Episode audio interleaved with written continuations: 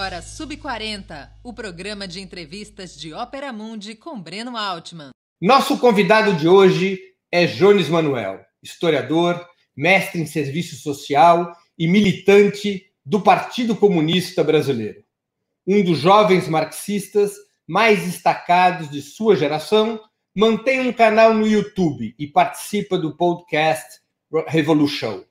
Seus textos e intervenções dedicam-se principalmente às ideias socialistas, à defesa da luta anticolonial e antirracista, à história do movimento revolucionário e à defesa do legado das experiências socialistas.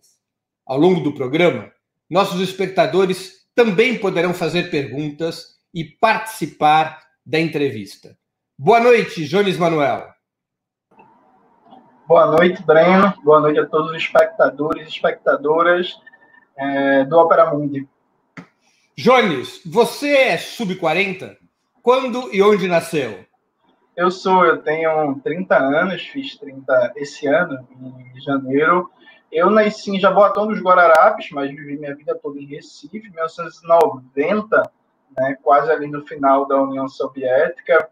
Filho de Dona Elza, que saiu do interior da zona rural do Cabo de Santo Agostinho, e de Luiz Manuel, trabalhador da construção civil aqui de Recife. E aí nasci me criei aqui, só morei em Pernambuco, morei um tempo em Petrolina, quando eu trabalhava como professor da rede básica da Bahia, né, dava aula em Juazeiro, e morava em Petrolina para não sair de Pernambuco. E continuo aqui, por Recife. Por enquanto, em breve vou estar morando em São Paulo, mas ainda por Recife. Ô, Júlio, conta um pouco para gente da sua trajetória política e intelectual. Como você foi virar comunista em um mundo pós-moderno e com o marxismo renegado até por amplos setores da esquerda? Então, Breno, essa história é engraçada, né? Eu já contei ela uma vez num evento da Boitempo, todo mundo morreu de rir. Eu comecei a trabalhar muito cedo, né? Família muito pobre, minha mãe empregada doméstica, meu pai morreu quando eu tinha 11 anos, então minha mãe me criou sozinha, junto com minha irmã mais velha. E aí comecei a trabalhar muito cedo, 14 anos vendendo jornal, vendendo jornal no Sinal, ali de Boa Viagem, né? bairro burguês de classe média do Recife. E aí vendi jornal, entreguei água mineral, trabalhei na praia, e eu tinha aquele sonho da cidadania salarial, né? Eu achava que quando arrumasse um emprego, com carteira assinada, aí seria uma espécie de paraíso da terra, aí não seria mais explorado, teria direito a férias, seguro-desemprego, FGTS e por aí vai. E aí, com 18 anos, arrumei emprego num colégio privado aqui de Recife, trabalhava como. Na carteira era zelador, né? mas na prática eu fazia tudo. Eu trabalhava como segurança, trabalhava como zelador, fazia conceito de é, é, é energia elétrica, colocava cerâmica, fazia limpeza e por aí vai. E aí o emprego era uma porcaria, né? Tipo assim, todos aqueles problemas que aquelas trabalhadoras brasileiras passam, e a minha patroa era especialmente sádica. Ela tinha um, um prazer é, muito interessante de se relembrar hoje de humilhar os funcionários. A gente fazia hora extra e não recebia, o salário era atrasado, o salário era dividido em quatro vezes, mas a gente era obrigado a assinar um contra-cheque no RH da empresa na data certinha, né, que é para fiscalização do Ministério do Trabalho não cair em cima da escola. E aí foi a grande desilusão. Eu achava que, pô, quando eu arrumasse um emprego com carteira assinada, tudo ia melhorar, e não melhorou tanto assim. E aí, um belo dia, eu, nessa época eu fazia o ensino médio, estudava pela manhã, numa escola aqui de Recife, o Brigadeiro Eduardo Gomes, e trabalhava tarde e à noite. E aí, toda noite, quando eu voltava, muito jovem, ainda 18 anos, estavam os meus amigos na rua conversando, né? E eu sempre parava, mesmo cansado do trabalho, para conversar, jogar conversa fora. Às vezes a gente jogava bola madrugada dentro por aí vai. E aí, um belo dia, um amigo meu, amigo de infância, o Júlio César, ele teve uma aula de sociologia com a professora Cecília, que trabalhava com um livro chamado Sociologia para Jovens do Século XXI.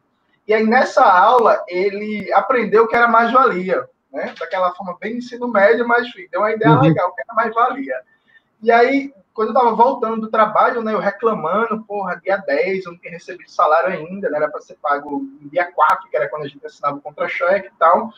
Aí Júlio chegou para mim e falou assim: Jones, eu descobri hoje por que você é fudido, né, porque você é explorado e tal. Eu, mas por quê? Qual é a ideia? Aí ele me explicou o que é a mais-valia, né, e foi uma explicação bem didática, bem, mas que fez muito sentido. Ele falou, falou assim: ó é, tu trabalha no colégio, né? Quanto é a mensalidade do ensino médio? Aí eu, pô, é 700 reais. Ele fez, pronto, tu recebe quanto? Na época o salário mínimo era mais ou menos 550, 560 reais.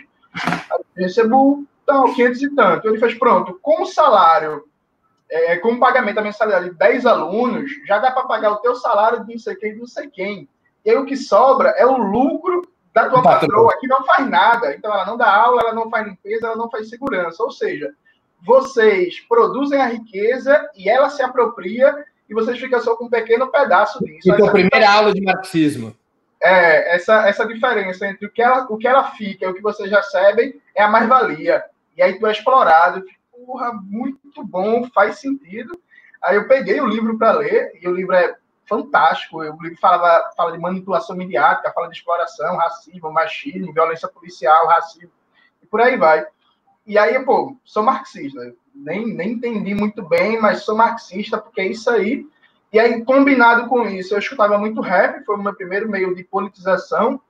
E aí tem uma música do Tupac Shakur, que é o Made Ninjas. E aí, nessa música, ele fala o nome, né? Fidel Castro, Gaddafi, uhum. e por aí vai. E aí, um belo dia, eu estava na Lan House, não tinha computador em casa ainda, e o nome do Fidel Castro ficou na minha mente, né? Que o Tupac fala na música. Aí eu fui lá na Lan House pesquisar quem era Fidel Castro. Aí vi, pô, achei uma história legal. É, é, não não estava na minha mente a, a, Revolução Cubana, embora eu já tinha visto, eu acho, na, no ensino médio, mas no ensino médio meu que passou. Teus, teus pais não tinham nenhuma experiência, nenhuma participação na vida política, sindical? Não, né? não, não. Meu pai chegou a ser líder comunitário né, na, na favela uhum. da gente, a Borborema. Só que era aquela coisa bem despolitizada, bem o cara que reclamava quando faltava água. Que, que, que não deixava roubar dentro da favela, mas nesse sentido, mas não tinha um, uma uhum. politização, uma elaboração teórica, não. E aí, quando eu descobri quem era Fidel Castro, tinha uma indicação na página do Wikipedia daquele documentário do Oliver Stone, Ao Sul uhum. da Fronteira, uhum. né? E, aí, e também do, do, do, do, A Revolução Não Será Televisionada e tal. Eu assisti esse jogo. É, é o documentário sobre o golpe de Estado na Venezuela em 2002 e Exato. a reação popular que fez com que o Chaves voltasse ao governo. Só para esclarecer aqui aos nossos espectadores. Aí, nesse período, né, 2011 para 2012, por aí vai, eu comecei a consumir documentário, livro e tal, li o Manifesto Comunista no final de 2012 e já me considerei comunista. Já, já, já era comunista. Mas era um comunista sem partido ainda. Isso, era sem partido. No começo, porque os autores desse livro que eu falei, o Sociologia para o Século XXI, eles são troctistas, né? Pelo menos eram na época que escreveram um livro. Então, eu me introduzi no marxismo por uma perspectiva trotista, saí comprando todos os livros de Trotsky que o salário permitia, li aquela, aqueles livros da Sanderman todos, e aí me considerava trotista. Quando eu entrei na universidade, eh, em 2013... Você fez que universidade? História, né? História, fiz o curso de História na UFPE. Entrei na segunda entrada de 2013, no segundo semestre. Uhum. E aí eu fui procurar uma organização trotskista para militar, né? Aí fui atrás do PSTU, fui atrás da esquerda marxista e fui atrás da articulação de esquerda. Mas a articulação de esquerda não é trotskista, é uma corrente do mas, PT. Mas na época é, é, me disseram que, que tinha simpatias pelo trotskismo que poderia aceitar trotistas. E aí a articulação de esquerda acabou não rolando, é, é, muito mais porque o meu contato lá acabou sendo um pouco lento no, nos contatos, aí passou. O PSTU não rolou, porque quando eu comecei a ler o jornal deles, eu vi que eles não gostavam de Cuba e eu já era fidelista de coração e aí não podia falar mal de Fidel Castro na minha frente, aí o PSTU passou. A esquerda marxista também não rolou, porque na época também, ao lado das leituras de Trotsky, eu estava lendo muito o Carlos Nelson Coutinho e o Leandro Ponder, que foram é, é, fundamentais no meu processo de, de, aprofundamento teórico do marxismo, que conseguiu escrever de maneira muito didática e muito clara e sem perder o rigor teórico. Né? E aí, só não passaram pela sua cabeça? Não, porque eu nunca vi o pessoal como, como marxista. E na época, a figura central que estava à frente do pessoal aqui, acho que nem cabe falar nome, mas a figura central era uma pessoa que se dizia um republicano de esquerda, né? E aí esse negócio de republicanismo nunca foi muito minha praia, não. Então nem, nem cheguei a. O PCB em Pernambuco. Oi? Aí você encontrou o PCB em Pernambuco. Isso, isso. Aí, em novembro de 2013, eu decidi militar no PCB, tive aquela experiência das jornadas de junho, aquele negócio participei ativamente. Inclusive, num, acho que foi em agosto ou foi em julho, num protesto desses, das jornadas, é, o PCB foi atacado, né, por um, por um pessoal assim, coxinha, e aí, pô, vi a galera sendo atacada, correndo, e aí, pô, PCB, pesquisando na internet, Prestes, não sei quem, Gregório Bezerra, e aí, tipo, foi, foi muita aquela coisa de, pô, vou conhecer o partido de Gregório Bezerra, né, um partido de Prestes e tal. E aí fui na apresentação, foi muito engraçado também, quando eu lembro hoje, porque eu cheguei para eles e falei assim, ó, oh, eu falei que o PCB é stalinista, né, eu sou trotista, e eu posso entrar disse, não, tranquilo e tal. Aí comecei a minha militância na juventude. Militei seis anos no movimento estudantil, depois saí do movimento estudantil e estou aí até hoje. Vamos entrar aqui em alguns temas importantes aqui para nosso para nossa conversa. É, a mais importante revolução socialista do século XX certamente foi a russa, em outubro de 17. Você deve concordar comigo, dando origem à União Soviética. Por que essa experiência fracassou, na tua opinião? Eu acho que fracassou, Breno, por um conjunto de três motivos centrais. É, primeiro motivo central, a cultura política que se estabeleceu na União Soviética foi uma cultura política que teve dificuldades de formular uma teoria prática do que é uma governança socialista e do que é os desafios da transição socialista. Acho que a União Soviética, historicamente, é, especialmente a partir dos anos 30, ela criou uma dualidade entre uma forma de governo e uma proclamação teórica que caminhava descolado. Então, por exemplo, na União Soviética, o, o, aparato governamental sempre se fortaleceu com uma perspectiva, por exemplo, do sistema de planificação, e os dirigentes saíam falando que o Estado ia se acabar.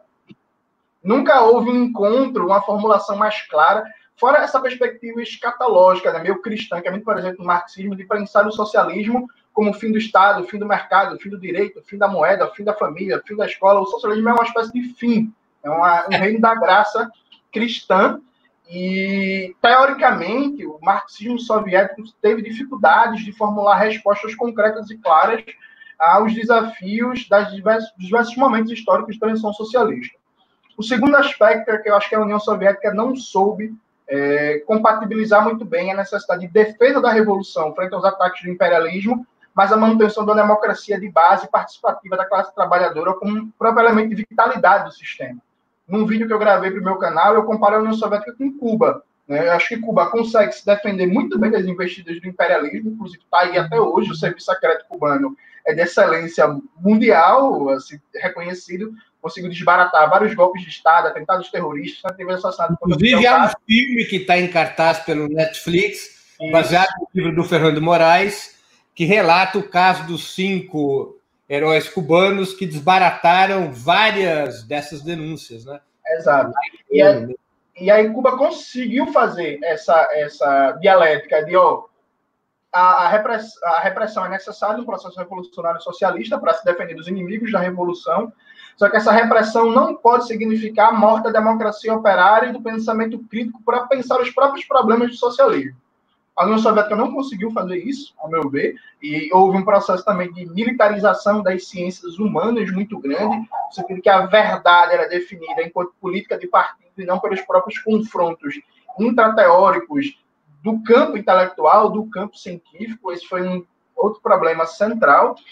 E um terceiro elemento foi o próprio impacto da Segunda Guerra Mundial, que eu acho, sinceramente, que é um elemento muito mal considerado até hoje, porque, veja, a geração heróica da União Soviética, aquela geração que promoveu a industrialização é, acelerada, que se fala muito do elemento coercitivo, mas teve um papel central, trabalho voluntário, mobilização de massas, promoveu a coletivização do campo, com todos os seus problemas, que fez a Revolução de Outubro de 17, essa geração foi praticamente toda exterminada na guerra. Né?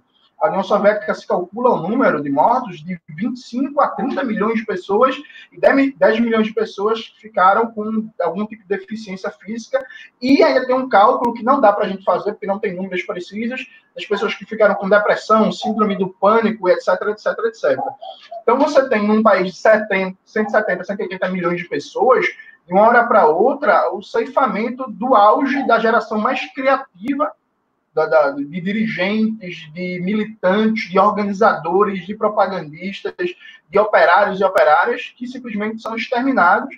E o processo de reconstrução não criou um clima é, político e intelectual para reconstruir essa vanguarda talentosa, dirigentes capacitados, de pessoas mobilizadas.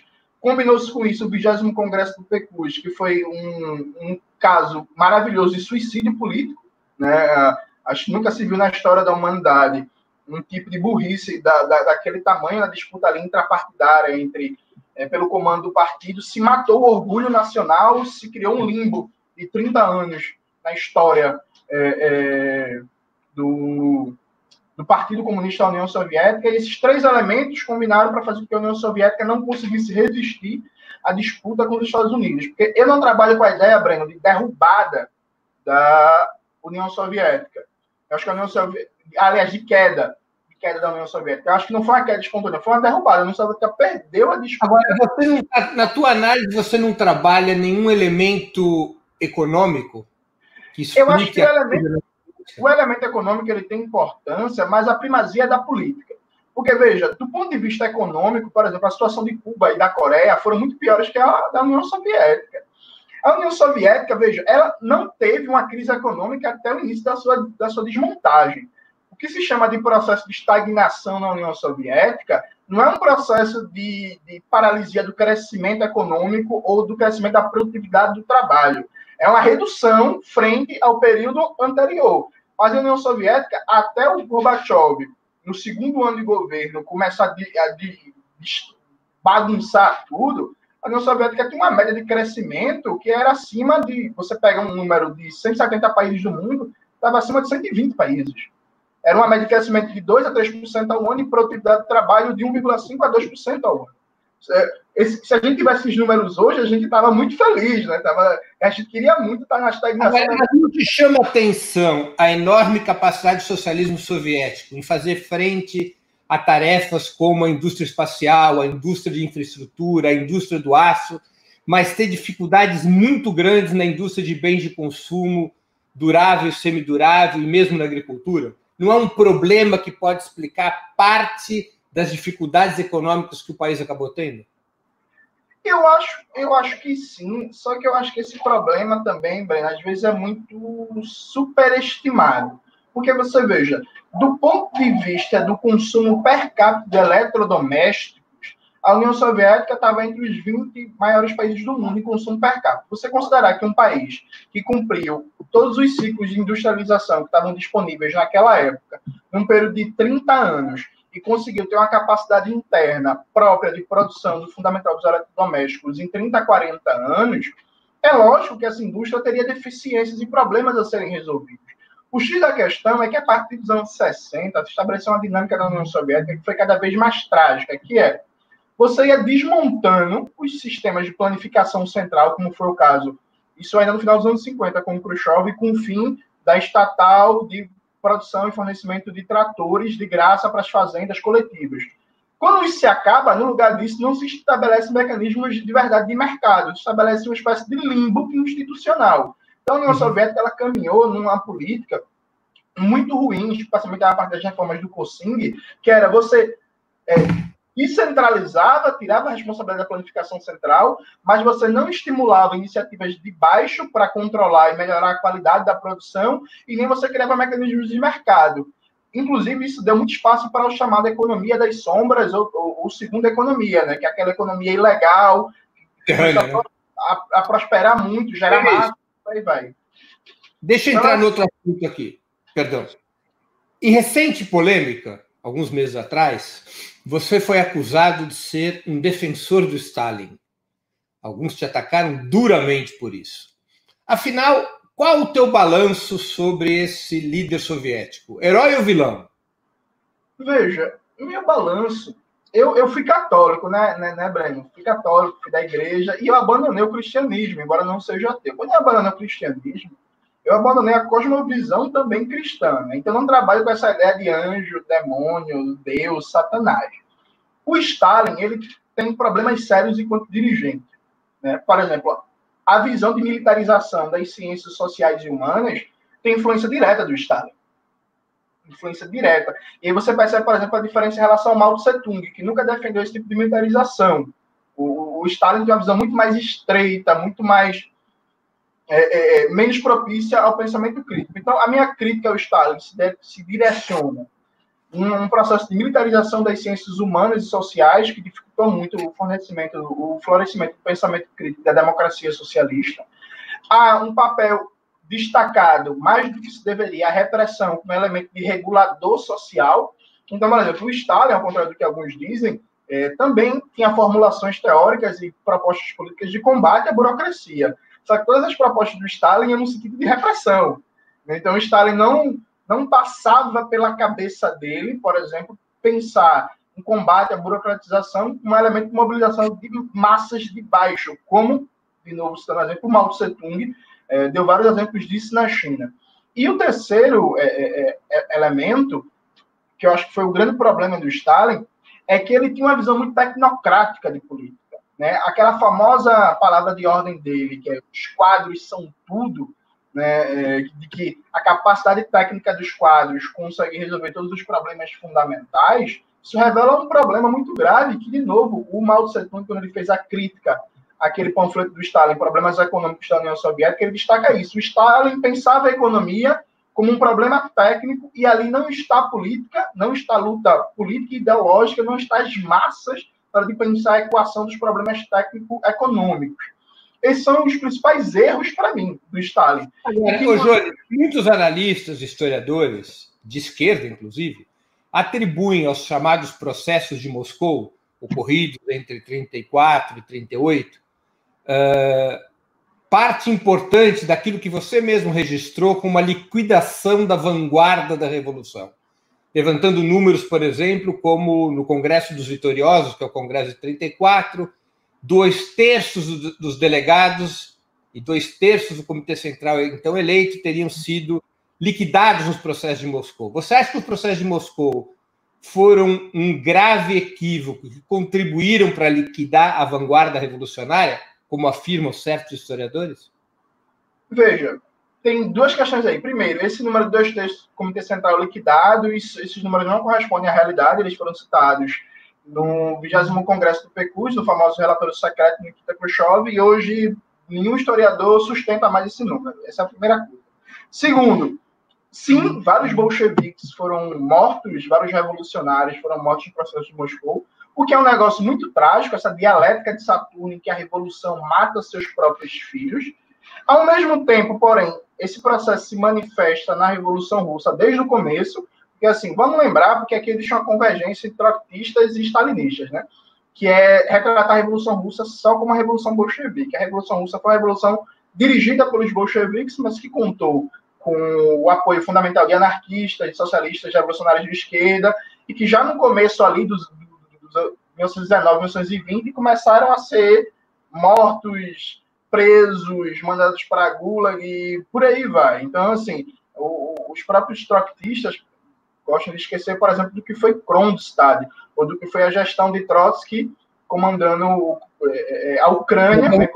Sempre para os espectadores o que foi Kronstadt. Ah, é uma rebelião uma, é, em 1920 que é reprimida fortemente, era uma rebelião que juntava elementos de direita, elementos anarquistas, até mesmo elementos filiados ao Partido Bolchevique, aos socialistas revolucionários de esquerda, e a linha de repressão mais intensa foi exatamente a defendida pelo Trotsky. Ironicamente, o Stalin criticou a brutalidade com que Trotsky avançou sobre Kronstadt. Né? É, é, ironias da história. E aí, sobre os processos de Moscou, veja, é, o debate se são fatos judiciais ou não, Primeiro, eu acho que não dá para tratar isso como dogma. Existem vários historiadores sérios que debatem no sentido contrário. Inclusive, recentemente teve uma polêmica muito grande com o Domênico Lossurdo, porque no uhum. livro dele, Stalin, uma história crítica de uma lenda negra, ele cita um historiador russo, trotista, o historiador russo mais conhecido da Rússia dos anos 90, o Rogani, que defende uma tese de que nos anos 30 os trotskistas ainda não tinham muita força no partido, no exército e no Estado, e que os processos de Moscou foi o último golpe da burocracia stalinista contra os verdadeiros bolcheviques. E que Stalin tinha, assim, razões para operar a revolução, porque ele corria risco de ser derrubado pelos verdadeiros bolcheviques. Então, o historiador trotskista que defende isso. O, o, o Churchill, por exemplo, no caso do Marechal Tukhachevsky, o Churchill afirmava que Stalin estava correto no expurgo do Marechal Tukhachevsky, que foi ali próximo da Segunda Guerra Mundial, que realmente eles tinham um plano de golpe de Estado. Tal sorte que, para resumir a ópera, o tema dos processos de Moscou é um tema muito amplo e que não dá para se tratar como algo evidente. Eu, como não falo russo, não consigo é, ter uma posição fechada sobre o tema. Para mim, me parece muito simplista afirmar que foram meras fáceis. A princípio, é um elemento extremamente negativo que na Revolução é, é, é, aconteça a dialética de Saturno com essa brutalidade, inclusive a própria vitalidade de outros processos revolucionários, como o cubano, o chinês, o coreano, diz respeito também ao fato de que essa dialética de Saturno não foi tão intensa quanto na União Soviética. Só que, aí, aí Breno, aí tem um, uma coisa que pode chocar alguns, que é o seguinte, veja, eu trabalho do ponto de vista do realismo político. Eu não vou pedir para ninguém que esteja no poder que se deixe ser derrubado, percebe? Eu vou fazer a crítica política, análise política, colocar também em plano dimensões éticas desse debate político. Agora, para mim, não faz sentido é, é, imaginar que alguém que está no poder vai se deixar ser derrubado. Eu acho que quem está no poder luta para se manter no poder. Infelizmente, processos de luta são processos cruentos né, que em, em, em, vários momentos da história é, terminam sim em sangue. Ao mesmo tempo, é, é, meu ato de não moralizar a política serve para todos. Então, por exemplo, eu tenho jacobinos como referência, embora agora os jacobinos tenham matado jacobinos. O fato de ter sangue nas mãos de Robespierre, de Dessalines, de Toussaint Louverture, de Mao Tse Tung, de Che Guevara e por aí vai, não me faz desprezar nenhum deles, nem Trotsky, inclusive, porque essa lenda que eu sou stalinista é, parece ignorar que Trotsky é uma das grandes referências políticas que eu tenho, eu cito constantemente, uso pensadores trotskistas, não tenho nenhum problema é, é, é, com isso, e eu trabalho dentro da ideia, Breno, que todo revolucionário e revolucionária do século XX tem contribuições importantes para a gente pensar a cultura marxista e deve ser respeitado como tal. Então, do mesmo jeito que eu respeito e reivindico Stalin, eu respeito e reivindico Bukhari e Trotsky. Bukhari foi assassinado a mando do, do, do, do, com Stalin no comando do Stalin. Então, para mim, não existe essa dicotomia. Sabe? Eu não trato Stalin como demônio, assim como eu não trato Trotsky como um santo ou como um demônio, como outros que são de outra turma é, é, gostam. Eu sei que é difícil aceitar essa posição, essa cultura cristã que a gente tem, mas para mim é a percepção de um, de um analista materialista e que tem uma visão não idealizada da luta pelo poder. Muito bem. Vamos aqui entrar num outro assunto. A China desponta como uma superpotência, disputa a hegemonia econômica e militar com os Estados Unidos, ensaia, inclusive, ultrapassar o principal Estado capitalista. A China nos últimos 30 anos ao menos, ela se conduziu por uma política econômica, por um modelo econômico, com alguma proximidade com a NEP do Lenin do início dos anos 20, mas nenhuma proximidade com a forma dominante de construção do socialismo na União Soviética depois dos anos 30.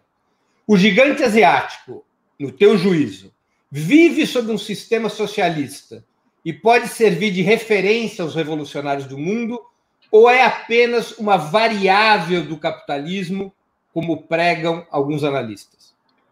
Então, Breno, essa pergunta ela é muito complexa porque ela tem três problemas embutidos aí. Primeiro problema, o conceito de contra-revolução. Se opera muito mal o conceito de contra-revolução. Eu já vi, por exemplo, um analista que eu tenho muito respeito, que é o Valério Arcari, falando da China, ele fala que na China se opera uma contra-revolução com Deng Xiaoping. Veja, que contra-revolução é essa? Que não há uma derrubada do partido no poder, não há uma transformação fundamental das estruturas econômicas, que, enfim, não há o processo de destruição que a gente verificou, por exemplo, na União Soviética, né, que voltou a ser Rússia capitalista, ou que a gente verificou na França no Terminador. Eu não consigo identificar o processo de contra-revolução na história chinesa. Eu não consigo identificar a China de Deng Xiaoping como um processo de contra-revolução. Então, essa é a primeira coisa. Eu acho que é, muitos tendem a citar os dados de desigualdade, crescimento da desigualdade econômica, desmonte de políticas sociais como a política de saúde, como elemento de prova da contra-revolução. Só que eu acho que trabalhar por esse é muito complicado. Porque se a gente fizer isso, e aí voltando no exemplo da União Soviética, a gente vai ter que falar que na União Soviética, no período da NEP, houve uma contra-revolução. Porque, por exemplo, no período da NEP, o desemprego cresceu. Né? Embora o mercado tenha se recuperado, o desemprego de mulheres, por exemplo, você tinha mais de 2 milhões de mulheres desempregadas depois de seis, anos de revolução. A desigualdade social cresceu de maneira absurda. É, o espetáculo dos Snapmans. Então, esses dados por si só de aumento da desigualdade e tal, eles não provam contra a revolução. Acho que essa é a primeira coisa. A segunda coisa importante é compreender a particularidade do que é a construção histórica do socialismo chinês. Eu acabei de ler ontem o um livro organizado pelo Miguel Henrique Stedley, é, Mao Zedong e o Processo da Revolução, com textos do, do Mao Zedong. Né?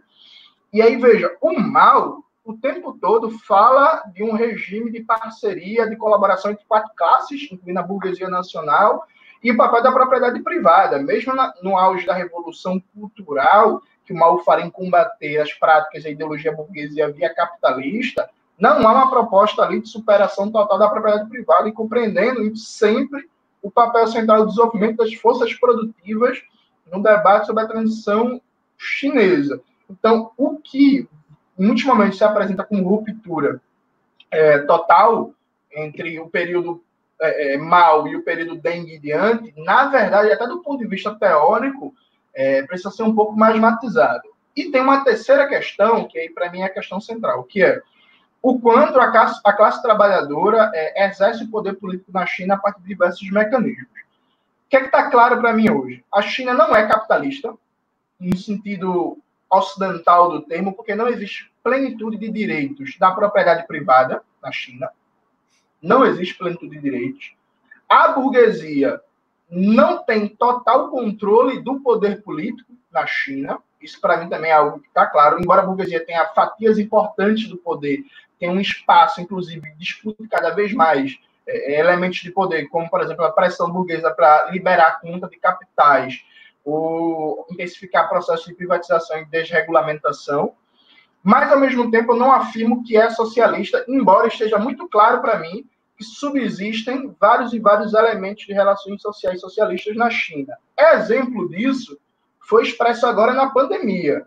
Na pandemia, os comitês de bairro tiveram um papel central na organização e distribuição de alimentos, garantia de segurança alimentar e por aí vai do povo. O próprio processo de solidariedade, o sentido de, de ação coletiva e a capacidade de planificação do Estado e a participação também dos trabalhadores na gestão das empresas estatais. Quando você diz que a China não é capitalista no sentido ocidental, você está afirmando que ela vive sob um sistema socialista. Veja, eu hoje não tenho posição fechada, mas eu tenho essa posição. Porque qual, qual, qual é a questão para mim, Breno? Uma coisa que eu percebi enquanto historiador de formação é que eu nunca estudei história da Ásia na minha faculdade, né? Nem na minha graduação, nem na minha pós-graduação. Então eu vim começar a estudar história da Ásia e, e, história de África. Na história de África eu tive uma cadeira na faculdade. É, por conta própria, a partir de 2014. E sociedades como a chinesa, a coreana, a vietnamita, elas são sociedades milenares, né? tem mais de 3, 4 mil anos de história, tem uma dinâmica muito particular. Então, por exemplo, o sentido de nação para eles. É, enquanto o Brasil era habitado por povos originários e uma grande floresta, a China já tinha uma nação e um Estado no sentido moderno, com concurso público, com noções de nacionalidade, com a burocracia no sentido weberiano é, da coisa, operando a partir da política racional. Então, existe um conjunto de particularidades muito grandes é, que eu acho que, na hora de avaliar a experiência socialista, a gente tem que levar em conta também os elementos de particularidade nacional que eu acho que a gente conhece muito pouco. Esse livro que eu citei, por exemplo, com o texto do Mao Zedong, eu recomendo muito a leitura é, é para todo mundo, vocês vão perceber a forma diferente que é um escrito teórico chinês para um francês, por exemplo. A, a, até, isso é, é muito curioso, a forma como eles concebem o que é elaboração teórica, o que é conceito, a linguagem teórica, tudo isso é diferente. Então, existe um conceito próprio de nacionalidade, de coletividade, de Estado, de direito, de autonomia, centralização e um próprio papel historicamente diferenciado da burguesia nacional, coisa que o Mariátegui já apontava ali no começo dos anos 20. Então, eu hoje não afirmo que a China é socialista, porque eu tenho um, um grande, uma grande interrogação que é sobre o poder político. Eu ainda compreendo muito pouco como funciona o, o processo de reprodução do poder político na China. Né? Mas hoje eu tendo a considerar uma experiência é, com tendências com socialistas, embora que não tenha posição fechada ainda. Agora, assim, assim Breno, chamar de capitalismo de Estado uma sociedade em que não existe plenitude de direitos da propriedade privada, que a propriedade privada não é sagrada, que não é o lucro que garante direcionamento total da sociedade, porque não é a prova disso, de novo, é a resposta chinesa à pandemia. É, eu acho que é, enfim, Entendi. uma resposta muito superficial. Entendi. Deixa aqui mudar para um outro assunto. Teus textos combinam uma certa fusão entre o marxismo clássico e autores da luta anticolonial, que você dá muito destaque, a exemplo de Franz Fanon, nascido na, na Martinica. Você acha que faltou historicamente ao marxismo latino-americano beber nessas fontes anticoloniais? Os marxistas brasileiros, em particular, seriam, vamos dizer assim, eurocentristas e subestimaram a questão do racismo? Está certo chamar partidos tradicionais como o PCB, no qual você milita, o PT, ao qual eu sou filiado, de esquerda branca, como fazem certos setores do movimento negro?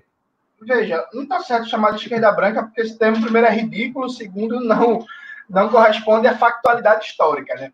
Eu acho que existem dois problemas aqui associados. Primeiro problema, tanto o PCB até os anos 70, é, é, é, quanto o PT é, em diante, tiveram um papel central na luta da população negra, então não dá para chamar de esquerda branca, porque, por exemplo, embora o PCB desse pouca atenção teórica à formulação da questão racial, o PCB teve papel fundamental na organização, por exemplo, dos povos de terreiro, na luta contra a violência policial, na defesa das expressões culturais da população negra e por aí vai. Então, assim, há um delay um desnível entre a atuação prática e a formulação teórica. Essa é a primeira. Segunda coisa, eu acho sim que a esquerda brasileira e o marxismo latino-americano de maneira geral, mas com algumas exceções, por exemplo, eu acho que não é bem assim para o marxismo peruano, eu também acho que não é bem assim para o marxismo cubano, mas, exemplo, o marxismo brasileiro e argentino falhou muito em se nacionalizar. Eu acho que ou aconteceu um processo de nacionalização muito soviético centrado, em que o referencial cultural, teórico, era muito forte na União Soviética, isso provocou problemas. Né? É um marxismo que conseguiu compreender pouco várias particularidades do capitalismo dependente é, brasileiro. Eu acho que um sintoma disso é que, para mim, a melhor formulação feita de compreensão das particularidades do movimento capitalista brasileiro e latino-americano foi feito fora do PCB e fora dos partidos comunistas, né, que é a teoria marxista da dependência, é, com destaque ali para o Teotônio dos Santos, a Vânia Bambira e o Rui Mauro Marinho. Eu acho que isso é um sintoma muito grande. Outro sintoma muito importante é que Caio Prado Júnior é considerado o grande nome do marxismo brasileiro. E com todo respeito ao Caio Prado Júnior, que eu tenho muito, Caio Prado Júnior ele tem elementos de compreensão terrível, né? Caio Prado Júnior ele tem passagens abertamente racistas, abertamente eurocentradas, como no clássico dele, A Revolução Brasileira. Ele fala que os trabalhadores do Sul têm um nível cultural melhor, por causa dos imigrantes europeus, os trabalhadores do Norte Nordeste, um nível cultural menor, por causa da herança africana e, e, e por aí vai. Então, isso é um sintoma muito importante. O próprio Caio Prado, inclusive, nesse livro A Revolução Brasileira, que ele se propõe a fazer a grande crítica à estratégia democrática nacional do PCB, ele não fala nada da luta urbana nas favelas, ele não fala nada da luta antirracista, ele não fala nada dos povos indígenas, e quando ele vai tratar da questão agrária, que é um dos grandes focos do livro, ele tem uma compreensão totalmente reducionista da questão agrária, é, que é um sintoma muito grande desse marxismo que tem dificuldade. O marxismo brasileiro, me parece, ele precisa passar por um processo, primeiro, de latino-americanização. Então, há que se ter referências mais fortes na América Latina, nos debates da América Latina, é, incorporar muito mais desde Mariátegui, passando por Agostinho Cueva, e até reflexões até é, é, mais atuais, como do Álvaro Garcia Lineira, por exemplo, que eu acho um pensador fantástico e que não merece a atenção que tem, é, que, que deveria ter no Brasil, não tem essa audiência, em detrimento de outros pensadores sem metade da genialidade, como o Boaventura de Souza Santos, por exemplo, é, passa por um processo de latino-americanização e passa por um processo de, de recentramento de referenciais teóricos e simbólicos mais periféricos, percebe? Então, você veja, no Brasil, ainda hoje, a discussão sobre é, cultura nacional tem pouca influência dos debates latino-americanos sobre a defesa de cultura nacional, assim como a discussão, o debate sobre a questão racial é totalmente é, é pautado pelos referenciais, referenciais dos Estados Unidos. E o que é feito de debate, por exemplo, na, na Bolívia, com a formulação da ideia do Estado plurinacional, ou o que é feito, o que foi feito no marxismo africano, não foi incorporado na cultura brasileira, na cultura marxista. E os que tentaram, que tentaram ou foram marginalizados, esquecidos, é o caso do Clóvis Moura, ou então essa parte de sua obra é a menos lembrada, que é o caso do Florestan Fernandes. Né? Veja, o, o auge da obra do Florestan Fernandes é justamente quando o Florestan Fernandes se latino-americaniza e faz esse processo a partir da Revolução Cubana, da influência da obra de Lenin e de outros referenciais. Aquilo ali é o auge da produção do Florestan Fernandes, do Florestan pós-golpe. Né? E eu acho que isso diz muito, diz muito sobre o caminho do marxismo é, brasileiro. E assim, Breno, é, é muito Zizek, é muito Boaventura, sabe? É muito Dardau Lavô, é, são muitos referenciais que não conseguem compreender algo que é fundamental para o, o latino-americano, que é, por exemplo, a luta anti-imperialista. Inclusive, claro. dizem que o imperialismo está ultrapassado, que soberania nacional é um negócio ultrapassado, que a ideia de identidade nacional não faz sentido, etc, etc, etc. Nós temos aqui uma pergunta de um, de um é, espectador que acompanhou aquele nosso debate no 247. A pergunta é assim: Jones, no seu debate com o Breno no 247, você citou Togliatti que levou adiante o legado de Gramsci de forma, no mínimo, polêmica. Togliatti é uma referência importante para você e o próprio Gramsci? A pergunta é do Luiz Alberto Benevide. Com certeza. Veja, como eu disse anteriormente, eu sou marxista-leninista e, portanto, tenho várias discordâncias com Togliatti. A formulação dele da democracia é, progressiva, a ideia dele de um caminho democrático ao socialismo. Mas Togliatti não é só isso, né? Togliatti é um grande dirigente do movimento comunista, que teve papel fundamental na Internacional Comunista, na Guerra Civil Espanhola, na resistência antifascista da Itália, e eu não jogo o, bebê fora junto com a água suja. O fato de eu discordar do caminho de Togliatti, especialmente no, no, depois da volta de Salerno, em que ele toma aquela linha que eu considero extremamente moderada, e, por exemplo, quando ele sofre o atentado e os trabalhadores pegam em armas e para reativar os partisans e decretam uma greve geral e querem fazer a revolução em Toliati, opa, não, bota panos quentes, é, critico tudo isso. Mas é um pensador, para mim, fantástico, um pensador é, ousado, original, que tem contribuições importantes, inclusive as reflexões de Togliatti sobre a questão católica. São, são muito úteis para a gente pensar vários temas do debate com os evangélicos hoje, eu acho que é o que vale a pena revisitar, assim como o próprio Gramsci, que eu tenho muito mais simpatia e afinidade que o Togliatti. Mas veja, o fato de Togliatti ter problemas reformistas não me faz deixar de ter referências, assim como eu tenho referência no Álvaro Cunhal, que também muitos falam, que botou a perder a Revolução Portuguesa, mas para mim é uma referência gigantesca. É isso, eu acho que a gente tem que ser mais generoso com a história do movimento comunista. Então, o fato de se discordar não se precisa demonizar. Eu, por exemplo, tenho referências em líderes comunistas inclusive, não são do meu partido, como João Amazonas, sabe? Eu acho que é necessário ter uma visão mais generosa, mais ampla da nossa história. A gente é muito acostumado a, a bater na nossa história, a excomungar, a tirar do rol de revolucionário. E eu acho que essa não é uma cultura política muito boa, não. É, vou aqui te fazer uma, uma outra questão, ainda sobre a questão racial. Há, uma, há um forte debate na esquerda sobre classe, raça e gênero. O pensamento marxista mais convencional classe seria o fator dominante. Outros modos de pensar colocam os três elementos, classe, raça e gênero, em uma espécie de linha horizontal. Teriam o mesmo peso. Outros ainda consideram que raça e gênero são questões autônomas, muitas vezes superiores à questão de classe. Qual a tua perspectiva sobre estas questões? Veja, Breno, eu acho que quem defende essas três perspectivas está errado, não entendeu bem Hegel, não entendeu bem Marx. Marx, no livro 3 do Capital, ele fala que as condições burguesas de produção se manifestam uma variedade enorme de, de formas empíricas e que essas variedades de formas empíricas estão relacionadas ao papel do país na divisão internacional do trabalho, à geografia, à dinâmica racial e por aí vai. Marx, quando ele pensa a classe, ele pensa a classe em diferentes níveis de, abstração. Então, por exemplo, no livro 1 do Capital, Marx está fazendo uma análise do capitalismo em altíssimo nível de abstração, ele pensa a classe apenas na dimensão das relações de produção, papel que os indivíduos ocupam nas relações sociais de produção. Só que, por exemplo, no 18 Brumário, que é uma análise de conjuntura, você tem um nível de abstração menor, e para Marx é impossível entender a classe sem compreender o elemento simbólico, cultural, a organização, o papel da própria história dessa, da formação dessa classe e por aí vai.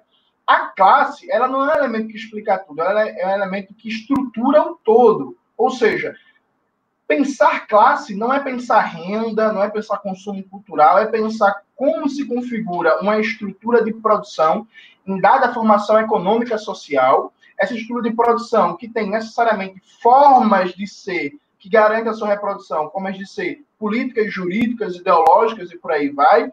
E, dentro de, dessa compreensão, qual é a materialidade histórico-concreta dessa classe, nessa estrutura de produção de determinada época histórica. Pensar essa materialidade significa pensar a existência concreta das formas de gênero, de raça, de particularidades geográficas e por aí vai. Então, veja, é, é, para mim, eu não uso a ideia de interseccionalidade, porque para mim isso é uma ideia é, antidialética, não sou eu que escolho como unir as categorias, é a própria realidade que dá isso, e é impossível pensar a classe trabalhadora sem pensar no seu processo de racialização.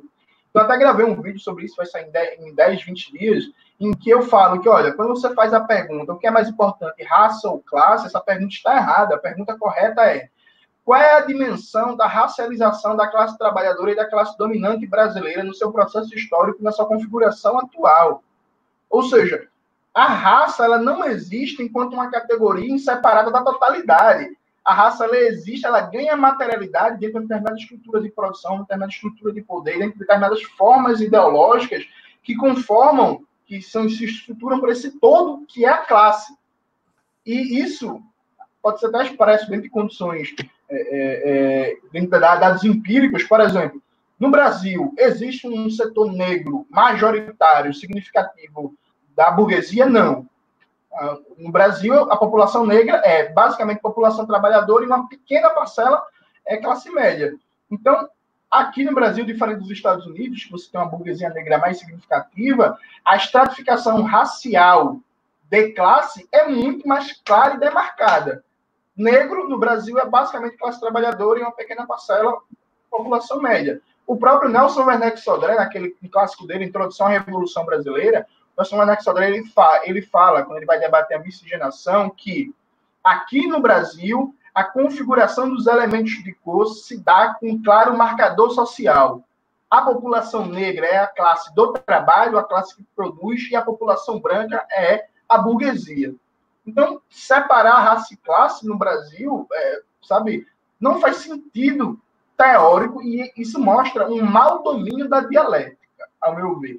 Os marxistas que têm dificuldades em compreender como a classe se materializa a partir de dimensões de gênero e de raça, compreenderam mal Marx, compreenderam mal, inclusive, Hegel também, daí que vem dialética hegeliana, e todo o debate marxista, assim, né, Breno? Porque Porra, o Brasil teve o Clóvis Moura, teve o Florestan Fernandes, teve a Eliette Safiotti, teve a Lélia Gonzalez, teve o Milton Santos, teve vários pensadores e pensadoras que conseguiram pensar com qualidade essa questão.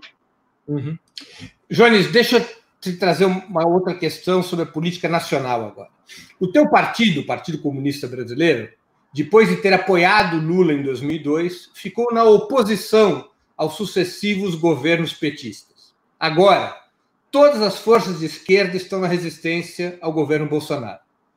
Qual o teu ponto de vista sobre o rumo que deve adotar o campo popular nessas circunstâncias? Você é um defensor da frente de esquerda ou da frente ampla? Veja, Breno, é, eu acho a primeira coisa que a gente tem que tirar uma prova da história, né? Essa história de frente ampla deu errado. Eu, eu, eu acho que, assim, é a primeira. Na história do Ocidente, história do Ocidente capitalista, a frente ampla não conseguiu barrar a ascensão da, das forças de extrema-direita em país nenhum do mundo, e ela só teve alguma materialidade de sucesso no contexto de guerra, com armas na mão, que já coloca determinantes políticos extremamente diferentes do que é um contexto atual. E no Brasil, nos anos 80, isso deu errado né, porque isso preparou as condições para a contraofensiva da burguesia frente àquele levante de massas, aquela ascensão da classe trabalhadora ali no começo dos anos 80. Então, assim, o grande beneficiário da Frente Ampla foi o, o PMDB. O meu partido, inclusive o PCB, ele errou. Um dos grandes erros dele foi que ele persistiu na ideia de Frente Ampla por muito tempo, e aí cometendo o um absurdo de, em várias capitais, vez de a gente forjar alianças entre socialistas e trabalhistas, a gente estava apoiando o candidato do PMDB contra o candidato do PDT de Brizola contra o candidato do PT. Isso significou, simbolizou muitos erros, inclusive explicam a decaída do PCB nos anos 80 e 90. Então, isso deu errado na história brasileira. O Brasil passa por um processo de ofensiva burguesa, em que existe um grau de coesão muito grande no projeto de intensificação da retirada de direitos, da fragilização da soberania nacional, da destruição da economia pública, enfim, o aumento da taxa de lucro, não a partir de algum grau de aprofundamento do desenvolvimento capitalista e disputa de mercados na América Latina, mas a partir de um aprofundamento do desenvolvimento capitalista com intensificação da exploração e da destruição da soberania nacional e da economia pública. Isso é consenso entre todos os setores da burguesia. Não existe nenhum setor significativo da burguesia que aponte, por exemplo, para um programa desenvolvimentista. É, acho que muito sintomático disso é na eleição de 2018, o Ciro Gomes, a partir de um programa desenvolvimentista, foi vaiado em peso pelos industriais e Bolsonaro foi aplaudido. Então, a burguesia brasileira, esses representantes, têm algumas discordâncias com Bolsonaro, com alguns elementos do projeto do bolsonarismo, mas não com o programa econômico. O grande desafio para mim é dois. Primeiro, é derrotar o programa econômico da burguesia. Dentro desse processo, é evitar um, um elemento de fascistização do Estado, de fechamento dos espaços democráticos e, ainda nesse bojo, promover uma reorganização, rearmamento político, ideológico e organizativo da classe trabalhadora. Para mim, nesse termo, nesses termos que se coloca o debate. Veja, barrar elementos de Estado penal e de fechamento dos espaços democráticos, a gente pode se juntar com Deus, o demônio e o satanás. Não tem problema nenhum, sabe? Contra medidas autoritárias, contra fechamento de espaços democráticos, intensificação da perseguição, ok.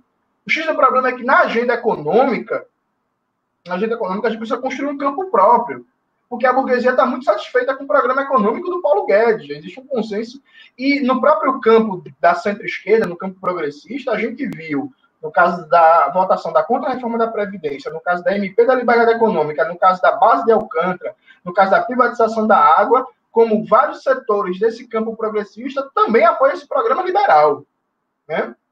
E aí, quando não apoiam a nível de apoio de deputados e senadores no Congresso, apoiam a nível de governos de Estado né, que a contrarreforma é, é, é, da Previdência, por exemplo, embora, por exemplo, o PT tenha votado contra enquanto partido, os governadores do PT apoiaram. O Camilo Santana fez uma contrarreforma da Previdência muito feliz lá no Ceará. Aliás a isso, esses setores é, é, do campo progressista, poucos têm compromisso com o processo de politização da classe trabalhadora, de verdade. Então, veja, a questão para mim, na verdade, é, unidades táticas de acordo com os objetivos, cada um dos objetivos, e não um fetiche geral de frente ampla. Então, eu, assim como meu partido, a gente está junto com qualquer é, articulação política que garanta e preserve os espaços democráticos. Mas a gente tem que criar espaços nossos para defender um programa econômico da classe trabalhadora. Assim como a gente tem que estar aliado em forças políticas que defendem é, reorganizar e repolitizar a classe trabalhadora e não certas formas de, de, de, de, esperar a eleição que vem, não, 2022 a gente resolve, deixa Bolsonaro aí. Eu acho que o debate é que frentes a gente vai construir de acordo com cada elemento de combate dentro de uma estratégia geral. Essa estratégia geral não pode ser a estratégia de que a gente tem que defender a democracia junto com os liberais. Veja, eu não defendo a democracia.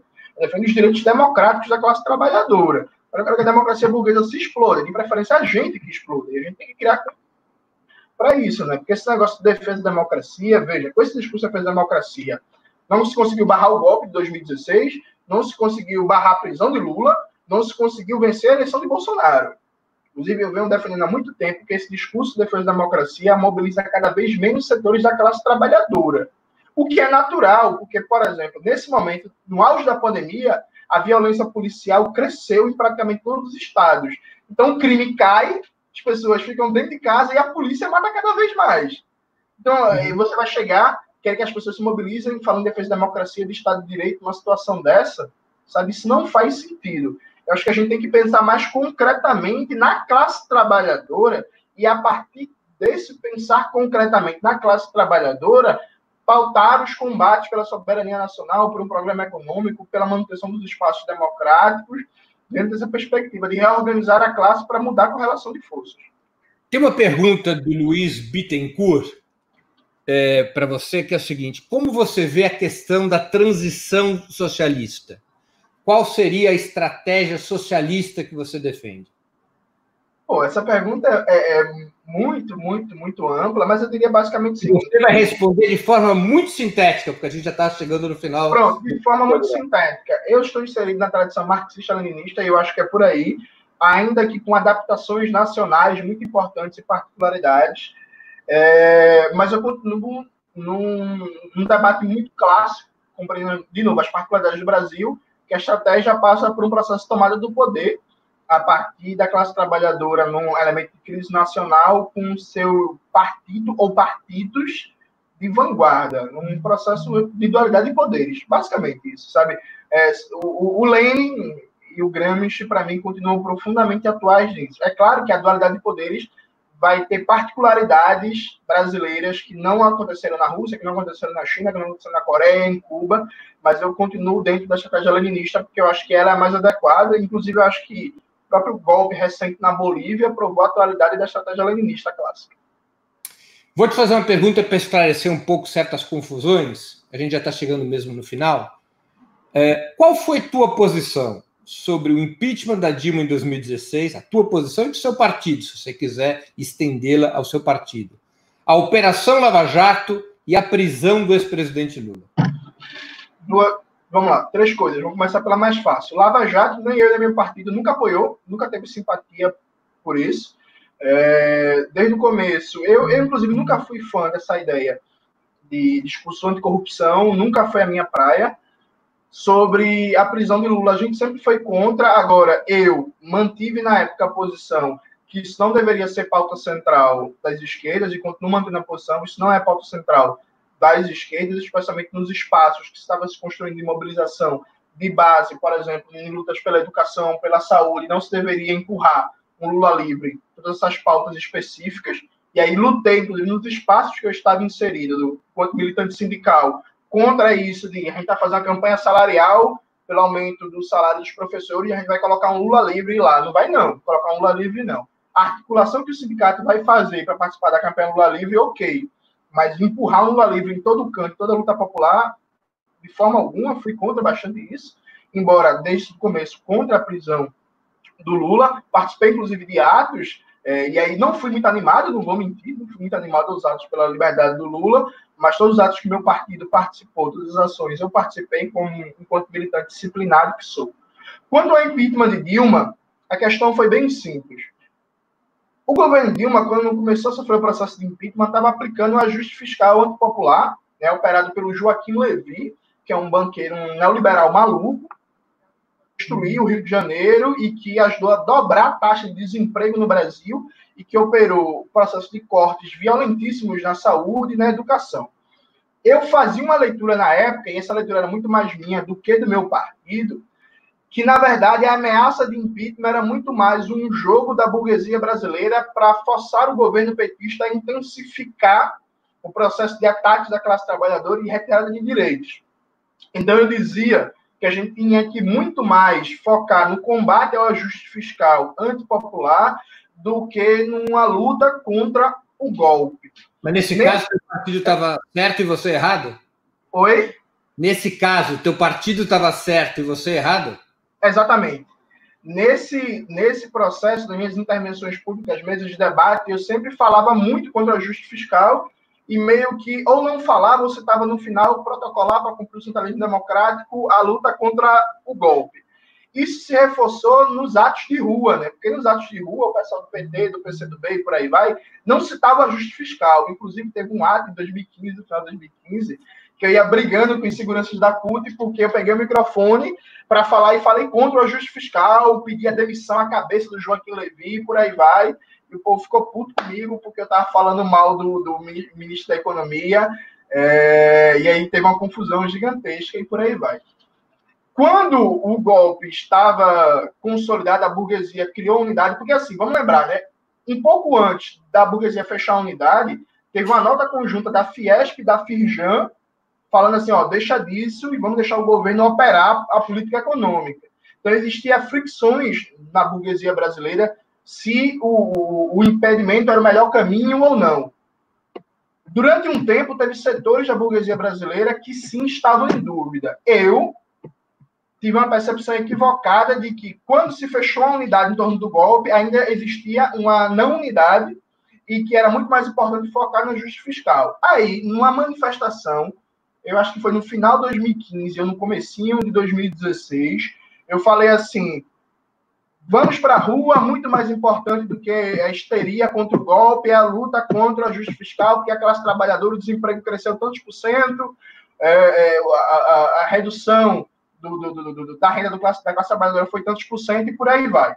O povo do PCO, especialmente, que aterrei meu juízo, pegou esse print tira até hoje e fala assim: ah, Jones não lutou contra o golpe. Eu fui em todas as manifestações que teve em Recife contra o golpe, porque, de novo, como militante disciplinado que eu sou, participei de um bocado de ato, participei de passeata, participei de uma porrada de coisa, mas, sim, eu tive um erro de calibragem política em que eu não percebi quando se formou a unidade é, é, burguesa em prol do golpe e continuei com foco no ajuste fiscal. Agora, esse erro meu de calibragem também tem a ver com uma subestimação, uma legitimação do ajuste fiscal nos setores da esquerda que estavam no governo. Porque vamos lembrar que o Joaquim Levy, ele não foi produto da cabeça de uma, não. O Joaquim Levy, o ajuste fiscal, foi aprovado no Congresso do PT em Salvador com maioria partidária. Né? E na, na Carta Capital, no Brasil 247, por aí vai, se legitimava toda a política de ajuste fiscal, inclusive fazendo uma repetição anacrônica com que foi o primeiro governo Lula. Não, o primeiro governo Lula fez o ajuste fiscal, depois a economia decolou. Dilma vai fazer a mesma coisa. E não foi isso que aconteceu. E a política de austeridade fiscal, até hoje, é uma bandeira da burguesia. Então, aquilo ali começou com o Joaquim Levy, foi aprofundada com o governo Temer, inclusive constitucionalizada a partir da emenda constitucional 95, e continua de braçada com o Paulo Guedes. Então, meu erro foi esse, e foi um erro muito mais meu do meu partido, meu partido calibrou isso muito melhor do que eu, só que eu achava que o partido estava errado e cumpri a determinação política do partido, mas dentro da determinação política do partido você dá ênfase e ênfase ao discurso, né? A minha Entendi. ênfase foi diferente. Foi diferente. Aqui, o comunismo ainda tem futuro no Brasil e no mundo, quase 30 anos depois do colapso da União Soviética? Pois é, Breno, eu acho que o comunismo ele tem se apresentado como a única alternativa viável. Eu defendo uma coisa que muitos amigos meus não gostam, que é o seguinte, veja, a partir dos anos 80 surge com força a ideia de uma nova esquerda, né? Um projeto nova esquerda, nova esquerda e tal. Essa nova esquerda não conseguiu apresentar revolução nenhuma, nenhum da Terra. Nenhuma. Zero. Zero, zero, zero, zero. E o que a gente tem de processos radicais, como o caso da Venezuela, está muito mais próximo de concepções de esquerda tradicional do que dessas novidades a partir dos anos 80, né, com força, mas que já pipoca ali no maio de 68. Então, até agora, nenhuma dessas novidades conseguiu dar respostas concretas né, da melhora de vida e de qualidade do povo. A pandemia também mostra uma coisa. Os países com experiências socialistas ou governadas por partidos comunistas foram os países que melhor saíram no mundo todo em combate à pandemia. Então, o que a China fez, o que o Vietnã fez, o que a Coreia fez, o que o Laos fez, o que Cuba fez, é, o que a Venezuela, que não é uma experiência socialista, mas é uma experiência de esquerda radical e avançada, é exemplo para o mundo todo. Percebe? Então, eu acho que nada melhor que o marxismo-leninismo surgiu ainda hoje. Que não significa que não possa surgir daqui a 10, 20, 30 anos, sabe? Mas, nesse momento histórico, o marxismo-leninismo continua sendo alternativa. Ao mesmo tempo, os comunistas têm desafios para se reinventarem. Então, eu sempre brinco que se daqui, por exemplo, a 20 anos, meu partido não tiver um papel central na classe trabalhadora brasileira, a gente errou. Tem que repensar o caminho. A gente errou e errou feio. Então, esse negócio de. de é, é isso é coisa muito de troctista brasileiro, de ser a eterna é, minoria sem influência na massa, ficar reclamando que a massa não ouvia. Eu não trabalho com essa perspectiva. Se em 10 anos a gente vai no mesmo lugar, tem um erro aí. Né? E se em 20 anos a gente não tiver um papel de protagonista luta de classes brasileira, tem outro erro gigantesco aí. E aí, inclusive, posso até repensar minha opção pelo marxismo-leninismo, não tem problema nenhum, porque para mim isso não é um apego religioso, é um apego de experiência histórica. Se a história mostrar outro caminho melhor surgiu e o marxismo-leninismo não conseguiu se reinventar, eu repenso o meu marxismo, sabe? Só que eu acho que a história, acho que é a, grande senhora das nossas escolhas políticas. E a história, nesse momento, me dá certeza de que o comunismo é o futuro da humanidade e a perspectiva marxista-leninista é a mais adequada para conseguir esse futuro. Algumas perguntas bem rápidas, olhos para acabar. Hobby. Oi? O que você faz pelo. O hobby, teu hobby. Ah, sim, eu gosto de, de, de, além de estudar, né, eu gosto de malhar e gosto de artes marciais. Sou o cara da, da academia. Oi? Time de futebol. Time de futebol, é, o Vasco no Rio de Janeiro, Corinthians em São Paulo e Náutico em Pernambuco. Ídolo político histórico, vivo ou morto? Ídolo político histórico. Fidel Castro, para mim, é o maior revolucionário de todos os tempos, é o que eu tenho mais admiração. E, pô, vivo é muito difícil, né? Vivo é melhor não falar não, porque isso dá problema. Mas Fidel Castro. Ficção indispensável. Como? Livro de não ficção indispensável livro de não ficção indispensável, o 18 Brumário, de Luiz Bonaparte. Livro de ficção inesquecível. De ficção inesquecível. O Velho e o Mar, de Ernest Hemingway. Música preferida? Nego Drama, do Racionais. Filme esplendoroso? É... O Segredo dos Seus Olhos, Ricardo Darim. Jones, eu queria agradecer muito a tua participação aqui no Sub 40. Acho que nossos espectadores e espectadoras puderam aproveitar um debate bem interessante, suas respostas, evidentemente, bem interessantes sobre um conjunto de temas que são efetivamente importantes para a luta política e cultural no Brasil. Quero desejar a ti uma boa noite e dizer que estamos satisfeitos por você ter aceito o nosso convite. Para assistir novamente esse programa, se inscreva no canal do Opera Mundi no YouTube. Curta e compartilhe nossos vídeos, deixe seus comentários. O jornalismo de Opera Mundi é mantido com o seu apoio.